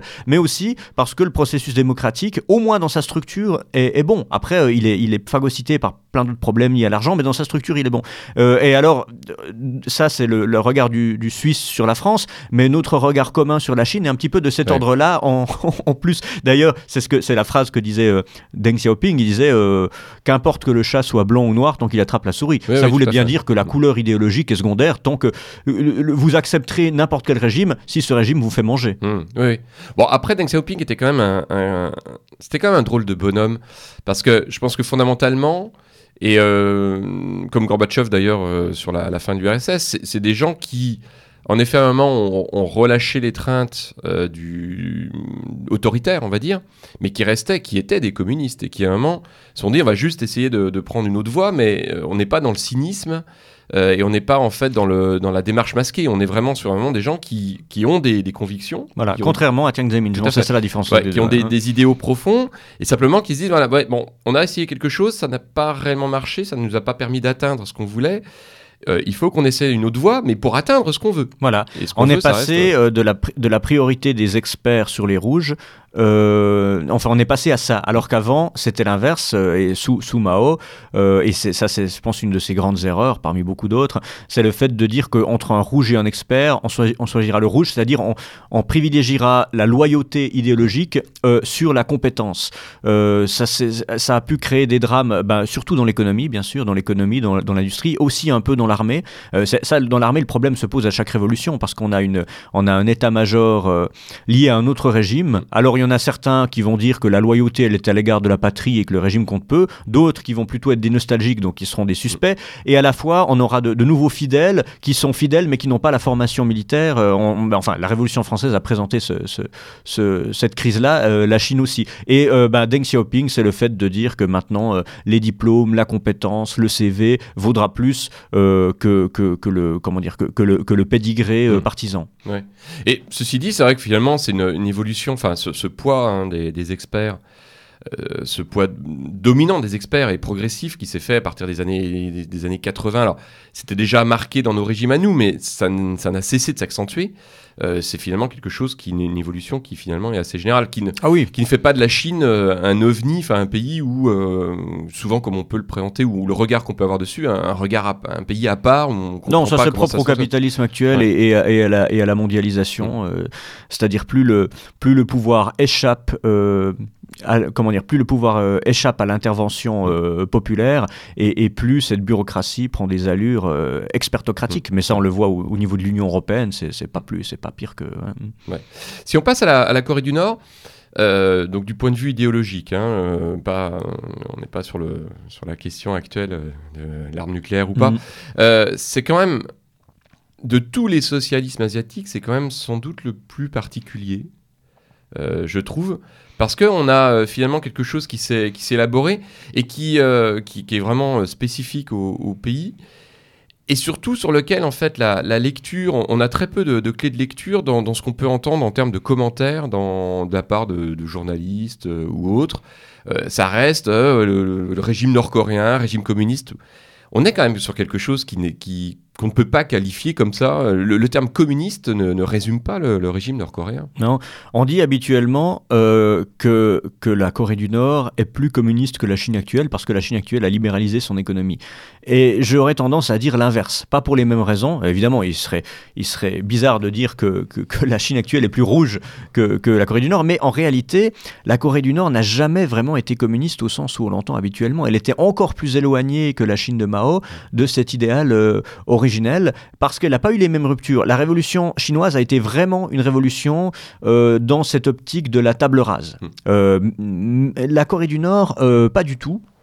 Euh, c'est, elle a gardé un côté, comme je l'ai dit, euh, archaïque, identitaire au sens du temps long, mmh. euh, et, simplement cette, cette, idéologie qui était peut-être un peu là par hasard, s'est greffée à ça. Je dis qu'elle était un peu là par hasard parce que finalement c'est, simplement une question, question, de rapport de force. L'URSS a joué un rôle dans la libération, hein, donc la libération de l'emprise japonaise. Mmh. Donc à partir de là, il y a une influence. Et dans un deuxième temps, une fois que le régime a été fondé, il se trouvait qu'il y avait une autre opposition dans la dans le monde, c'était cette guerre froide et qu'il ben, il fallait bien être euh, d'un côté. Moi, je comparais un peu la situation à Cuba. Cuba est devenu un petit peu communiste par les circonstances. On sait bien, quand on lit les, premiers textes de, Castro ou de Guevara, que, que c'était pas du tout forcément ça le propos, mais au bout d'un moment, quand on a, et dans Cuba c'est encore plus fort, quand on a les États-Unis en face, il faut bien, euh, c'est bien d'avoir un grand frère, donc allons-y pour le communisme, ça aurait pu être autre chose. Euh, je pense que dans le cas de, la, de Pyongyang, ça aurait pu effectivement être autre chose. Kim Il-sung, pour prendre le fondateur du régime, lui vient d'une famille Enfin, sa mère était protestante. Hmm. Il l'a jamais renié. D'ailleurs, la, répression euh, religieuse en Corée du Nord a toujours été beaucoup plus mesurée euh, et faible euh, qu'en Chine. Il y a en fait, en réalité, il y a eu assez peu de problèmes, surtout avec les protestants. bon, c'est une terre de mission, on le sait à l'époque. À l'époque, on n'aimait pas beaucoup. Avant la Révolution, on n'aimait pas beaucoup les les les les, Chinois, les, catholiques chinois, parce qu'on pensait que c'était des agents jésuites. Enfin, enfin, on s'en foutait qu'ils soient jésuites, mais on n'aurait peur que ce soit des agents chinois. Mais dans le cadre des protestants, il, y en a, il y en a beaucoup. Je, crois que c'est le pays d'Asie le plus évangélisé après les Philippines. Mhm. donc pour un, pour un pays communiste, c'est quand même assez formidable quand on y pense. Donc déjà, sur, ce, sur le plan de la philosophie, alors vraiment, ça n'a pas grand-chose à voir. Le matérialisme dialectique, je pense qu'ils ne savent pas ce que c'est. D'ailleurs, Kim Il-sung se vantait de n'avoir aucune culture marxiste. Mhm. il avait une vision complètement ésotérique où il expliquait, oui, j'ai tout compris au socialisme, mais, mais pas en ouvrant un livre, mais, mais c'est l'amour de mon peuple m'a inspiré la connaissance des mécanismes économiques. C'est euh, d'ailleurs ce côté légendaire, ce côté mystique, on le retrouve partout. Dans la légende qu'on a construite euh, autour de Kim Il-sung, euh, sa naissance aurait été annoncée par un arc-en-ciel, un vol de colombe. Euh, sa mort aurait été annoncée par le fracas d'un étang gelé qui se brise.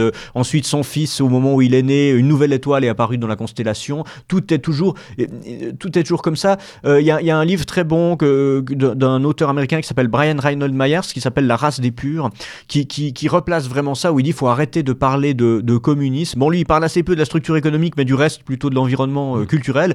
Il dit on est, on est beaucoup plus proche.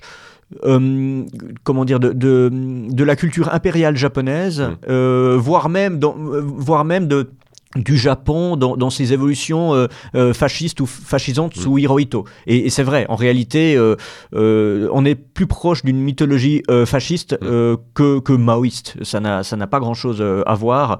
donc oui, alors qu'est-ce qu'il y a de communisme? Bon, le collectivisme, oui, ça c'est vrai, mais ça suffit pas, je pense, parce que c'est un communisme non. marxiste. Mais disons, oui, il y a le collectivisme, il y a ce système de distribution publique, une économie largement étatisée, mais pour le reste, on est dans, une, dans un ordre dynastique, dans un un ordre euh, empreint de spiritualité, de religiosité, qui se réfère toujours aux racines les plus anciennes de l'histoire, euh, euh, que ce soit le, puis même, notamment de l'histoire antique, mais carrément de la mythologie. Le, le cheval ailé euh, Cholima est, considéré vraiment comme un animal ayant existé. le mont, le mont Paektu est un, est, un, est un mont sacré, mais qui est à la fois sacré pour des raisons mythologiques, mais aussi parce que ça a été un lieu de la résistance anti-japonaise, etc., etc. Un des caractères quand même c'est le, le poids de l'armée. Mhm.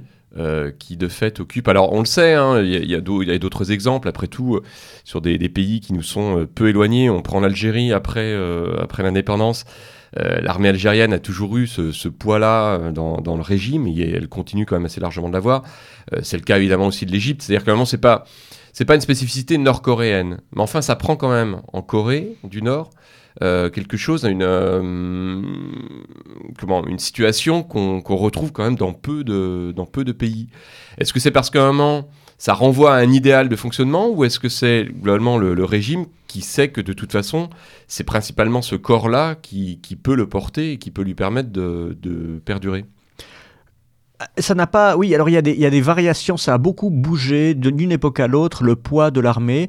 Euh, c'est notamment apparu à la fin du règne de Kim Il-sung, euh, ce qu'on appelait le, régime des généraux. Ça a été l'occasion d'une de ses dernières purges. Il y a eu beaucoup de purges, mais le régime des généraux, à la fin, euh, ces, gens-là étaient un peu trop, trop agressifs, trop belliqueux. Il y a eu des incidents diplomatiques avec des histoires de, bateaux euh, arraisonnés et autres. Et là, la dernière purge avant sa mort, c'était d'écarter un peu des des, généraux qui étaient vraiment des faucons. Euh, euh, Kim Jong-il a été très proche de l'armée, euh, notamment il a investi beaucoup d'argent, à tel point d'ailleurs qu'on on appelle en Corée du Nord deuxième économie, toute l'économie militaire. Donc non seulement les le salaire de tous les gens qui travaillent, mais aussi les unités de production dans lesquelles euh, les, militaires sont, sont impliqués, euh, plus évidemment toute l'industrie, euh, l'industrie militaire elle-même, ça brasse beaucoup d'argent, à la fois beaucoup de profits, mais aussi surtout beaucoup d'investissements. Et ça, c'est toujours le cas.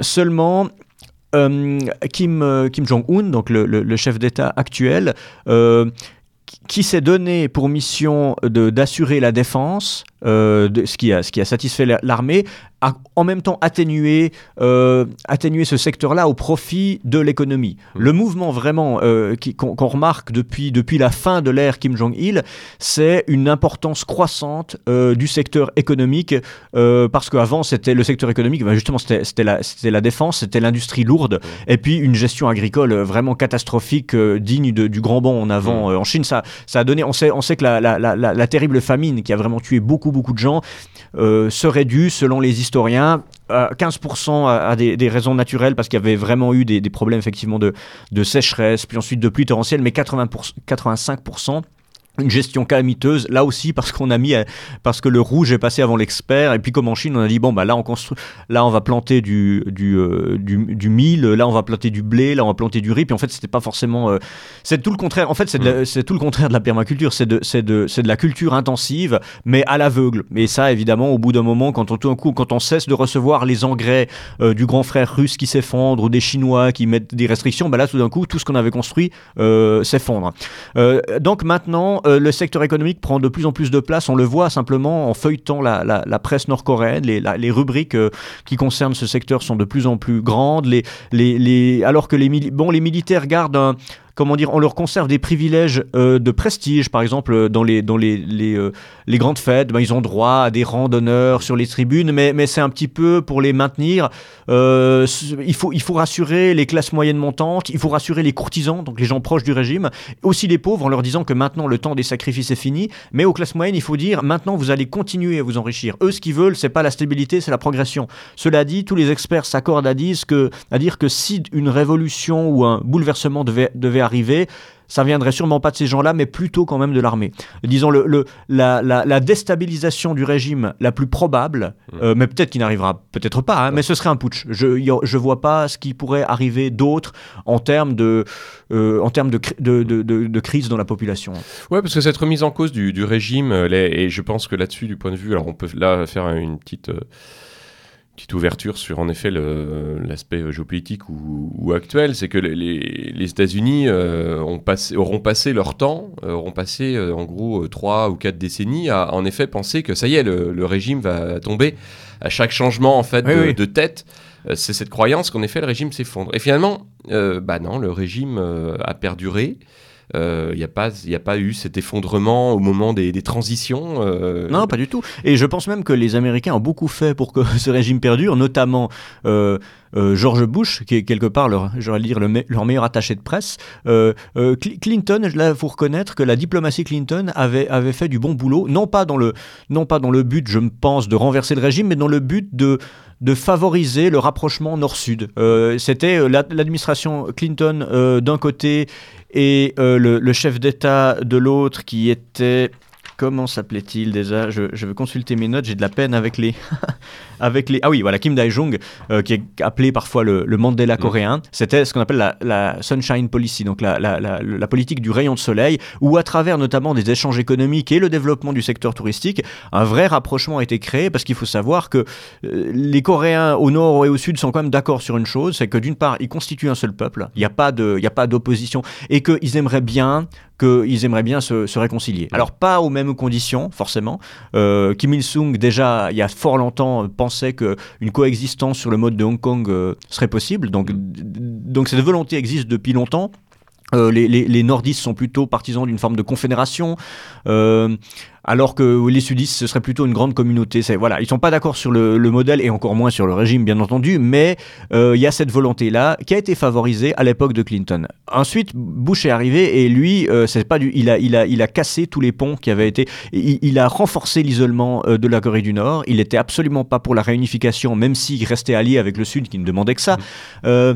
et il a eu une diplomatie très agressive. je crois que, ouais, c'est Dick Cheney qui disait on ne, on ne négocie pas avec le diable, on la bat. Hein c'était à l'époque où la Corée du Nord a été placée sur l'axe du mal aux côtés de l'Iran et de l'Irak. Et, il s'attendait à ce que cet isolement international euh, déstabilise le régime. C'était mal connaître, euh, d'une part, le régime lui-même, mais surtout l'opinion publique. C'est que le régime s'est comment dire, c'est braqué. Euh, et, et, la population, finalement, a assez bien suivi la propagande, pas parce qu'elle était complètement aliénée, mais parce qu'il faut bien se rendre compte, et ça c'est une grande différence entre eux et nous, à nouveau, que, que dans ces, ces pays d'Asie, là, et c'est valable en partie pour la Chine également, s'attaquer à l'État, c'est s'attaquer à la patrie, donc au peuple. Il faut bien se rendre compte que l'État, il n'y a pas d'État moderne euh, coréen, euh, en l'occurrence nord-coréen, qui soit antérieur à cette révolution-là et à cette espèce de, de, communisme militaire. Mmh. Euh, donc, il n'y a même pas de référence de dire, euh, ben, comme, comme le disent par exemple les, réactionnaires français en disant la France éternelle euh, n'est pas liée à la République. Ça, c'est pas possible. Mmh. C'est pas possible à la fois dans le processus historique et à la fois dans la, à la, fois dans la mentalité. Mmh. donc, oui, parce que le, avant, avant la Révolution, euh, la Corée est une colonie japonaise. Oui. Euh, avant d'être une colonie japonaise. si Bah, Il y a eu des royaumes avant, Ouais. mais disons ça remonte à tellement loin, il y a eu tellement de ruptures que c'est pas la même Corée. Ouais, Ouais. Et du coup, le, cet aspect nationalisme, euh, est-ce qu'il prend un caractère? Parce que je sais plus si c'était chez Pierre Rigoulot. Alors Pierre Rigoulot est quelqu'un qui, euh, qui est lié au, au Centre d'histoire sociale. Mhm. euh, donc de, Pierre Albertini dans, dans l'ouest, euh, ils sont installés dans l'ouest de, Paris. Je crois ils ont une bibliothèque qui est, très intéressante, auquel on peut accéder euh, facilement. Et euh, je crois que c'est Pierre Rigoulot qui, qui, quand même, a pas mal écrit sur la, Corée du Nord. Et euh, je crois que c'est chez lui où j'avais lu qu'il y avait quand même cette idée. Alors, c'est peut-être, ça prend pas peut-être forcément un caractère racial, mais l'idée quand même euh, d'une certaine supériorité, on va dire, euh, du peuple coréen, et a fortiori du peuple de Corée du Nord, et qui fait qu'à un moment, on, on leur doit, enfin, il y a quand même un certain nombre de choses qui leur sont dues en tant que tel. C'est-à-dire qu'ils ont un regard avec l'extérieur qui est quand même très particulier, qui, est à la fois, qui tient à la fois de la paranoïa, mais aussi à un moment de dire, bah, c'est normal aussi qu'on s'occupe de nous, parce que... C'est tout à fait exact, et je pense que le mot, le mot racial n'est pas euh, galvaudé ici, Mm. c'est- c'est c'est exactement ça. Euh, c'est aussi la thèse de, de cet auteur américain dont je parlais, euh, Myers, euh, qui montre bien que... euh, alors, il y a, un, on va dire, un, racisme qui ne s'exerce absolument pas à l'encontre des gens du Sud, parce qu'au contraire, alors là, cette, unité ethnique est tout à fait reconnue et revendiquée, et c'est ça leur drame. Ils ont dit, ah, un peuple comme le nôtre qui est divisé alors qu'on devait être uni. Euh, ces sentiments existent aussi au Sud, mais le, gouvernement euh, occidentalisé, moderne, ne le met pas en avant parce que ce sont des idées qui seraient qualifiées vraiment là aussi de trop archaïques, voire de réactionnaires. Alors c'est un racisme tout à fait particulier, complètement différent de ceux qu'on a pu connaître ailleurs et notamment d'ailleurs en Occident. C'est un c'est pas un racisme de la supériorité euh, dans le sens de la domination en disant nous sommes une race supérieure qui doit dominer les autres. C'est un racisme qui dit nous sommes la race des purs et c'est pour cela malheureusement que nous sommes dominés, mais nous n'y pouvons rien, c'est notre essence, c'est notre nature, nous sommes, euh, c'est une espèce de, de racisme de victimisation. Mm.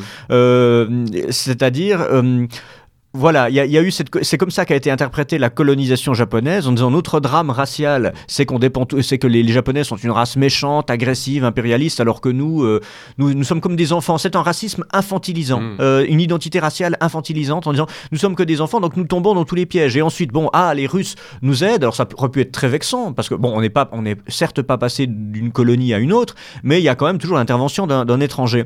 Et, et à l'égard de la Russie, alors il disait oui, alors c'est vrai que la Russie nous est, nous est supérieure industriellement parce que c'est une nation plus développée euh, techniquement, mais nous, nous sommes supérieurs racialement, c'est-à-dire moralement. Hmm. La, la notion de race est liée à la morale, donc il est normal que ce grand frère nous aide, euh, c'est pas qu'on on sent pas ça comme une, comme une atteinte à notre euh, autonomie, mais, mais ils, ils- sont, ils sont plus développés, donc c'est normal qu'ils nous payent un tribut, à nous qui sommes certes pauvres, mais qui sommes, qui sommes, qui sommes des purs. Euh, et pareil, euh, même réflexion à l'égard de, à l'égard de, de la Chine, qui toute asiatique qu'elle soit, les Han c'est une autre race, là aussi une race su- supérieure sur le plan du développement historique, mais, mais, mais, mais ça reste, en gros, ça reste un peuple de- de soldats, d'ouvriers, d'industrieux, alors que nous, nous sommes de... Et, d'ailleurs, il semblerait que même le, la décision de rebâtir Pyongyang, parce qu'il a été quasiment intégralement détruit hein, pendant la guerre de Corée, sous les bombardements notamment américains, de la reconstruire avec du marbre ou des pierres blanches, ce qui dans toute capitale du monde paraîtrait complètement fou, parce que euh, ça veut dire que tous les deux jours il faudrait tout nettoyer. Mais bon, pour le moment, c'est en train de changer, mais pour le moment il n'y a pas énormément de circulation, donc on peut se permettre, il n'y a pas du monoxyde de carbone Oui. partout, mais la- le, choix, le choix du blanc, euh, c'est ça, c'est la pureté. Eux se voient comme des blancs, hein, euh, parce que voilà, ils sont la peau, la peau pâle. Bah, ceci étant, oui, euh, en effet, sur un pur plan euh, de couleur, en effet, les Coréens ont, ont la peau très blanche.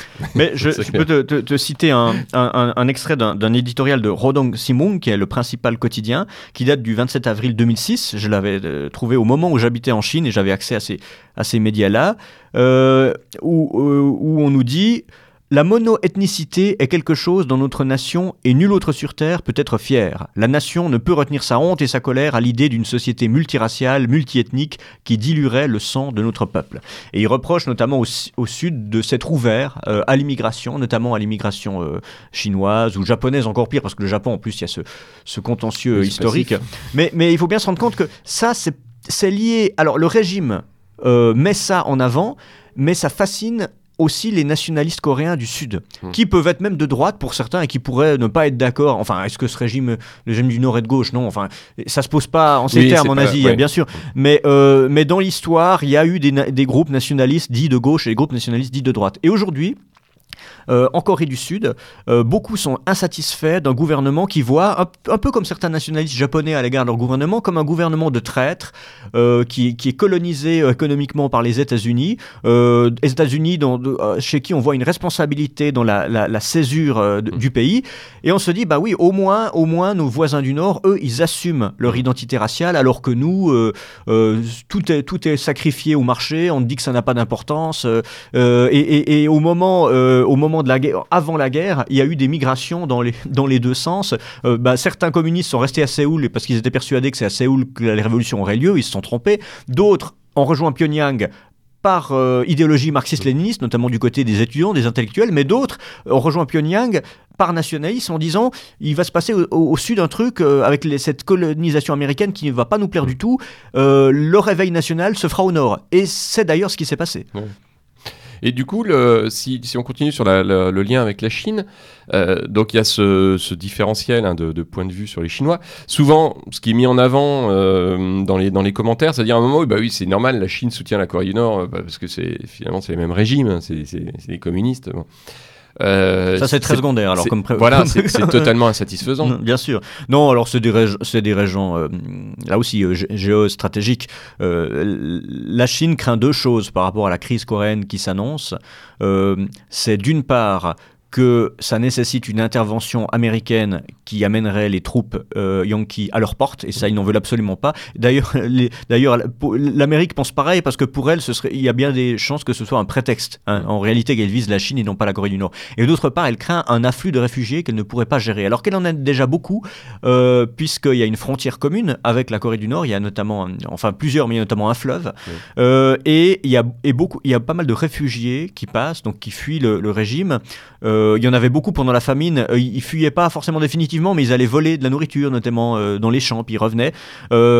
c'est très dangereux d'ailleurs parce que le crime de le délit de fuite alors là là est vraiment un crime grave en Corée du Nord et c'est oui, c'est une forme de. C'est une désertion qui est vraiment. Ah oui, oui, vraiment. Un, un, petit peu comme à l'époque du mur de Berlin, ça, ressemble un petit peu à ça.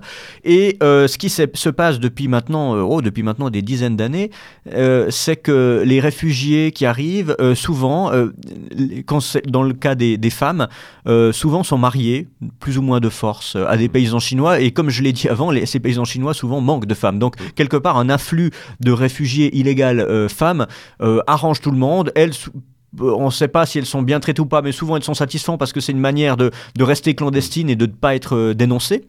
D'ailleurs, c'est aussi un moyen de menace pour les, pour les, épouser. Euh, et, et c'est pas un afflux très important. Donc la Chine peut aussi se permettre de fermer les yeux. Mais en cas de réunification, par exemple, ou alors pire, en cas de guerre, euh, bon, en cas de réunification, ce serait moins problématique parce qu'on aurait, je pense, un afflux de réfugiés du nord vers le sud, tout simplement. avec beaucoup de problèmes sociaux que, que le gouvernement du sud craint d'ailleurs. Donc eux, ils sont pour la réunification, mais pas chaud, comme on dit. Mm. Une réunification lente, préparée, pour qu'il y ait une vraie intégration des deux parties et que ce soit pas tout d'un coup une exode.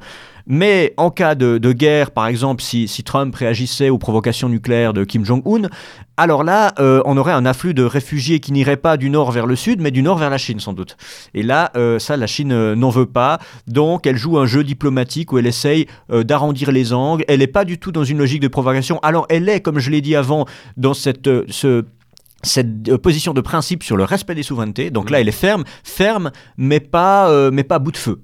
Donc c'est comme ça que je verrai aujourd'hui son, son mais Du point de vue nord-coréen, du coup, ce, cette euh, relation avec la Chine, finalement, elle, elle n'est intéressante que parce que, en effet, ça leur assure quand même un certain nombre d'échanges de, économiques, mais elle n'est pas et même d'aide humanitaire. Il y a une aide humanitaire, mais elle n'est pas privilégiée. Enfin, du point de vue nord-coréen, c'est pas quelque chose qui irait de soi. On peut imaginer que. Non, non, il euh, y, a eu, voilà, bah, on sait qu'il y a eu des échanges culturels, qu'ils ils partagent en commun cette influence confucianiste, mais, mais non, il euh, y, a, comment dire, il y a cette. Euh, cette pensée de l'isolement où il n'y a pas d'alliés naturels, il y a des alliés de... enfin, le seul allié naturel, c'est le voisin du Sud. Mm. Mais, mais, sinon, euh, sinon et, il ne l'est pas en l'occurrence, mais sinon, c'est des alliés euh, circonstanciels. D'ailleurs, une petite chose amusante à noter sur cette idéologie raciale, c'est que la propagande, euh, comme elle est très basée sur la notion de race, s'amuse souvent et depuis longtemps à caricaturer l'autre, quel qu'il soit, y compris l'ami d'ailleurs,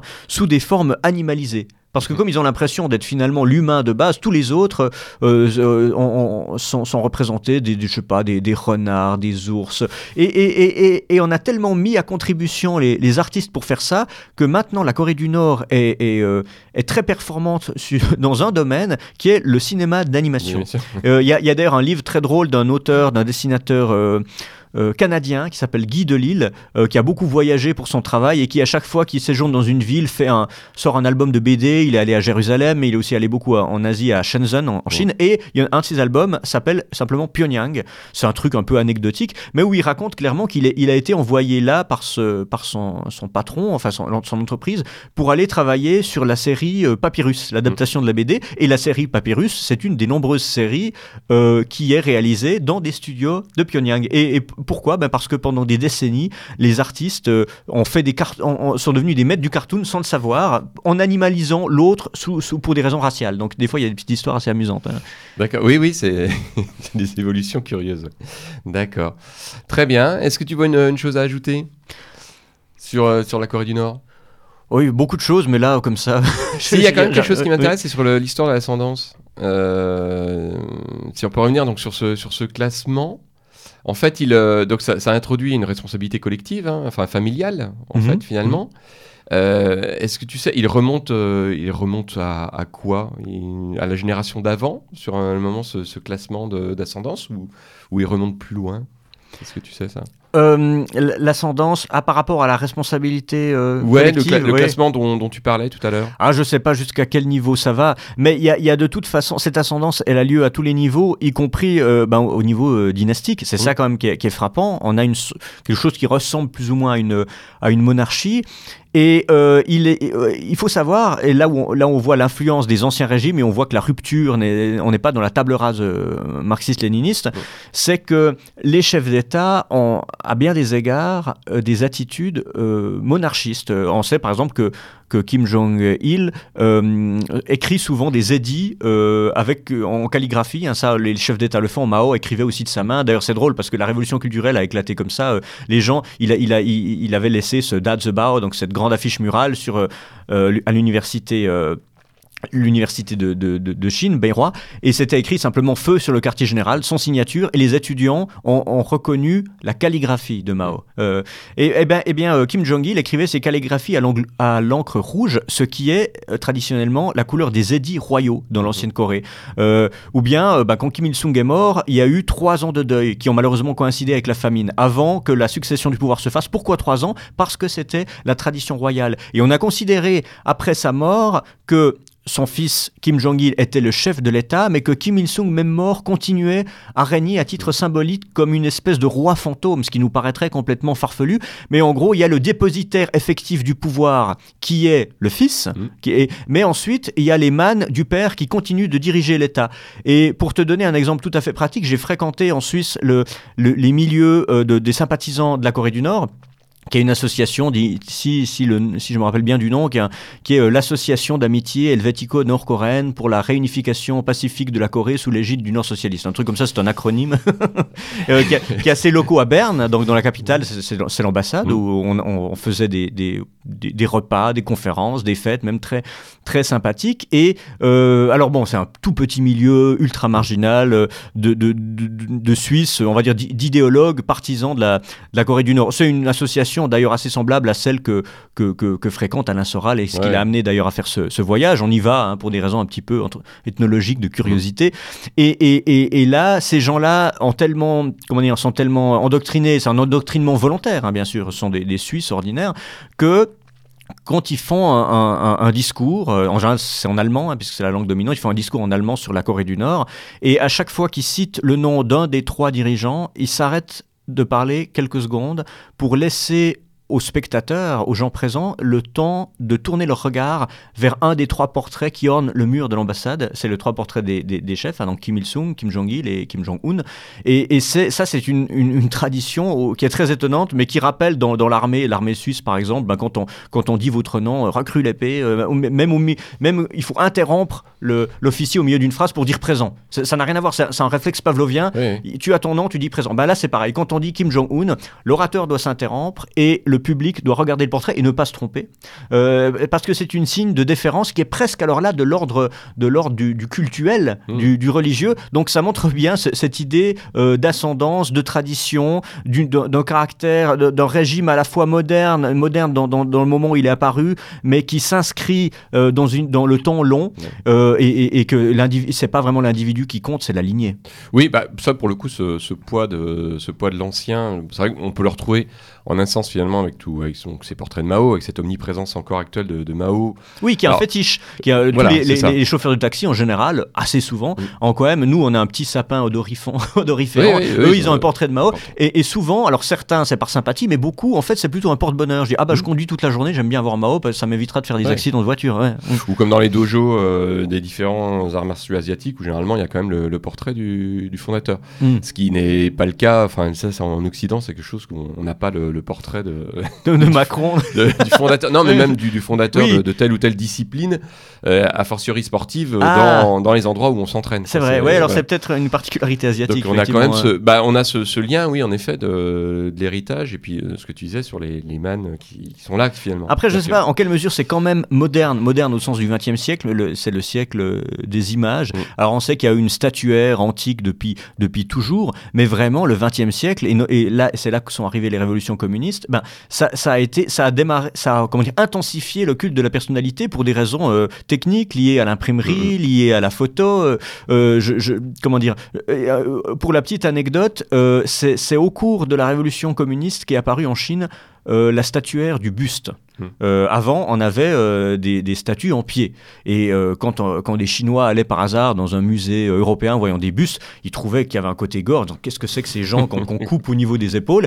Et, et celui qui a popularisé la statuaire du buste, c'est un, c'est un artiste chinois qui avait fait beaucoup d'études en Europe, c'est euh, Chang Chongzhen, qui n'est autre que le, le, Chang de Hergé, hein, l'ami de, mm. qui, qui, l'a, qui, qui, l'a, représenté dans un personnage du, du Lotus Bleu. Et c'est et lui qui n'était pas spécialement proche du régime, mais il a popularisé ça et le régime s'en est emparé et maintenant il y a, y a, il y a plus de bustes euh, à Pékin qu'à mm. Rome peut-être. Donc, euh, donc, donc tout ça c'est lié à, à, la fois au culte de la personnalité propre à, des régimes autoritaires, mais aussi à la, à la modernité et, et à et au siècle de l'image. D'accord.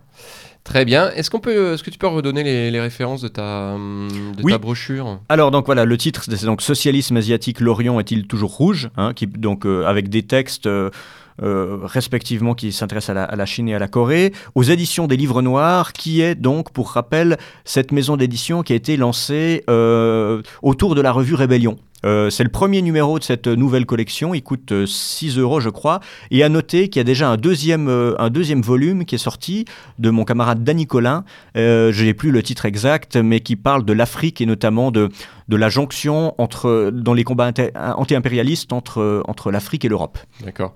D'ailleurs, je crois que tu, tu, le disais, on va, tu vas dans le prochain numéro de Rébellion, a priori. voilà, je ne sais plus quand il sort. Dans, on, on, parle beaucoup de la Corée du Nord dans le prochain numéro, il y a l'entretien un entretien que j'ai réalisé avec euh, euh, un de mes compatriotes qui s'est rendu, euh, qui s'est rendu en Corée du Nord et qui, mmh. parle de, ce qu'il a vu, et aussi un long article que j'ai écrit sur le cinéma nord-coréen, notamment le cinéma réaliste socialiste, qui, m'intéresse beaucoup. D'accord. Moi, je compléterai ce conseil de, lecture avec un petit livre. C'est pas une brochure, c'est un petit livre. Euh, écrit par un monsieur qui s'appelle Hervé Denès, euh, ça s'appelle Douceur de l'aube, et c'est sorti chez l'Insomniac. Alors l'Insomniac est une, petite maison d'édition euh, d'ultra-gauche, hein, je crois qu'il qui publie des choses depuis maintenant une, vingtaine d'années.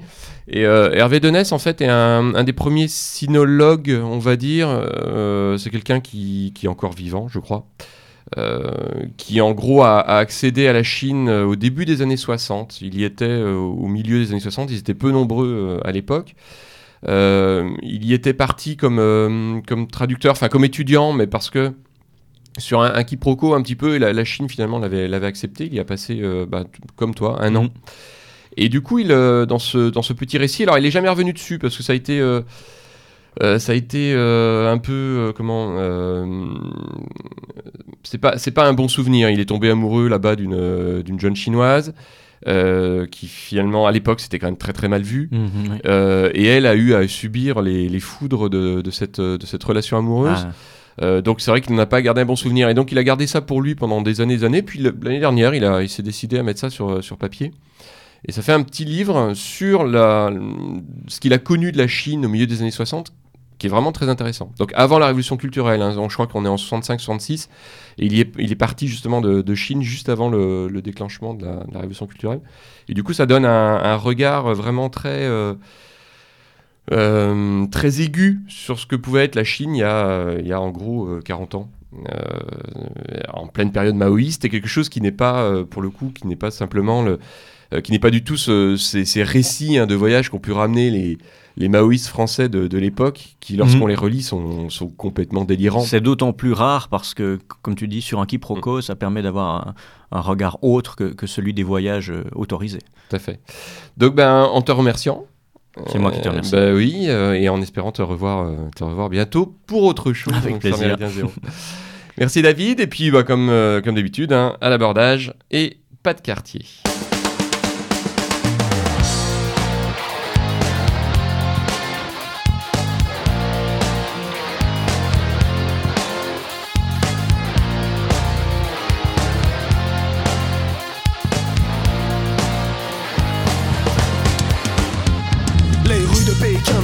Les mêmes. Car le sang a coulé sur la place Tiananmen Comment as-tu pu croire un seul instant À la langue de bois et de vipère De ceux qui te dirigent depuis trop longtemps?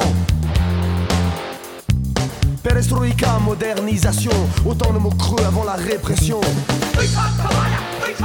Ça veut dire en chinois et ça veut dire qu'en Chine, ça craint un maximum de drapeau rouge du crime.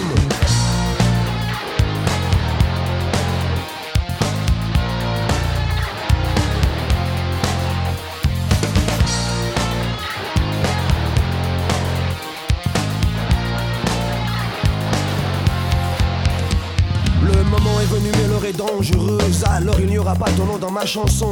La milice des mouchards pratique la délation, une balle dans la nuque pour ta génération. Rebelle anonyme, espoir de la Chine. Seul sur un milliard, attention, v'là les chars. Ça veut dire en chinois et ça veut dire qu'en Chine. Ça craint un maximum le drapeau rouge du crime.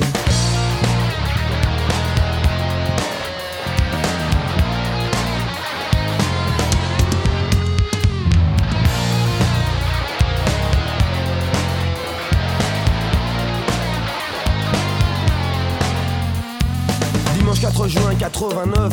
Pourquoi tu peux rester couché avec ta meuf?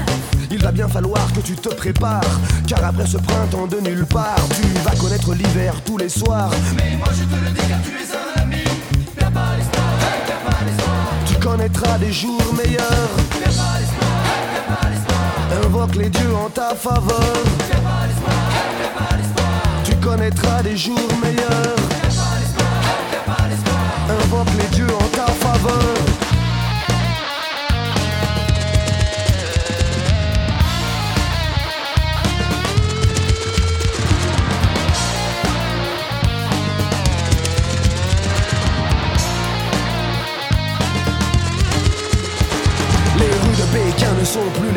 Car le sang a coulé sur la place Tiananmen.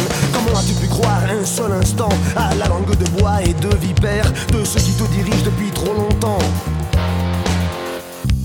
Perestroïka, modernisation Autant de mots creux avant la répression. Ça veut dire en chinois et ça veut dire qu'en Chine. Ça craint un maximum le drapeau rouge du crime